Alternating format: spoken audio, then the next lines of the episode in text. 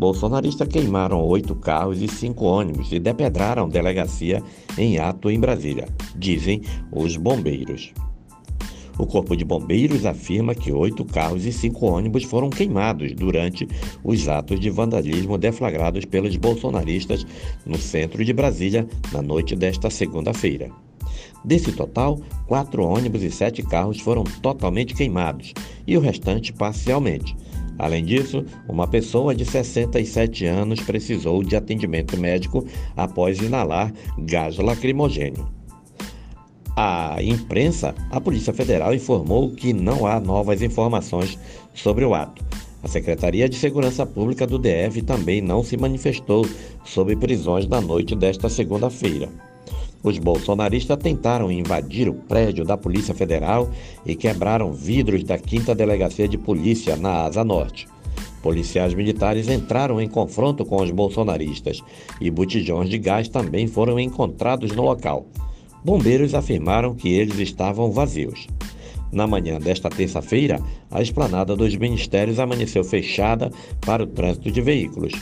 Também há bloqueios na Praça dos Três Poderes e nas proximidades do setor hoteleiro norte e na sede da Polícia Federal. Por medida de segurança, após quatro veículos serem incendiados, os ônibus tiveram atraso de cerca de uma hora para sair da garagem afirmaram as empresas Marechal, São José e Pioneira. Usuários enfrentam paradas lotadas e demora na chegada dos ônibus. Não há informações de a quais empresas pertenciam os coletivos atacados. E o que aconteceu e o que disseram as autoridades.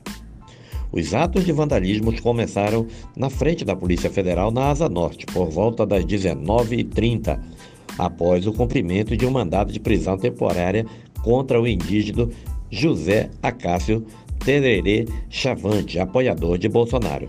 A prisão do indígena aconteceu por determinação do STF e atende a um pedido da Procuradoria-Geral da República. A PGR e o STF afirmam que Tererê é investigado por participar de atos antidemocráticos e reunir pessoas para cometer crimes. A Polícia Federal diz que o preso está acompanhado de advogados e que as formalidades relativas à prisão estão sendo adotadas nos termos da lei. Após a prisão de Tererê, um grupo de radicais tentou invadir um prédio da Polícia Federal e incendiou carros. Parte do grupo seguiu pela Asa Norte, onde realizou novos atos de vandalismo. Pelo menos um ônibus foi incendiado. Botijões de gás foram espalhados em ruas da cidade. A polícia militar foi chamada e reagiu com bombas de gás e balas de borracha. Houve confronto com os radicais. A Secretaria de Segurança Pública do DF afirmou que precisou restringir o trânsito na esplanada dos ministérios, na Praça dos Três Poderes e em outras vias da região central. O secretário de Segurança Júlio Danilo Souza Ferreira, afirmou que os participantes dos atos de vandalismo serão responsabilizados. A partir de agora temos imagens, filmagens, temos como identificar. Ele não soube dizer se houve prisões.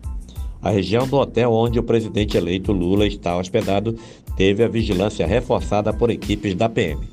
O governador Ibanez Rocha disse: por enquanto, estamos agindo com as forças policiais Todas as nossas forças policiais estão nas ruas. Ao blog da Andréa Sadi, o senador Flávio Dino, futuro ministro da Justiça, afirmou que o governo federal segue omício diante dessa situação grave e absurda. Às 23 horas e 8 minutos, mais de duas horas depois do início dos atos, o ministro da Justiça do governo Bolsonaro, Anderson Torres, escreveu em uma rede social que o Ministério da Justiça, por meio da Polícia Federal, manteve estreito contato com a Secretaria de Segurança do DF e com o governo do DF, a fim de conter a violência e restabelecer a ordem. Ele disse que tudo será apurado e esclarecido e que a situação está se normalizando. O presidente do Senado, Rodrigo Pacheco, classificou de absurdos os atos de vandalismo feitos por uma minoria raivosa outros episódios de violência em atos bolsonaristas desde as eleições. Outros casos recentes mostraram a escalada da violência dos atos antidemocráticos em diversos pontos do país. Em Tocantins, agentes da Polícia Civil foram hostilizados por bolsonaristas acampados em frente ao 22º Batalhão de Infantaria do Exército em Palmas, ao averiguar a presença de crianças e adolescentes no local. Em Rondônia, a tubulação de bairro da cidade de Ariquemes foi arrebentada por supostos manifestantes e a população ficou sem água tratada. Além disso, uma mulher contou que em um vídeo não ter chegado a tempo de ver a mãe doente, ainda com vida por ter sido barrada em um bloqueio ilegal. Em São Paulo, dois trechos da rodovia Anhanguera, em Campinas, foram bloqueados por bolsonaristas que danificaram caminhões na madrugada de quarta-feira.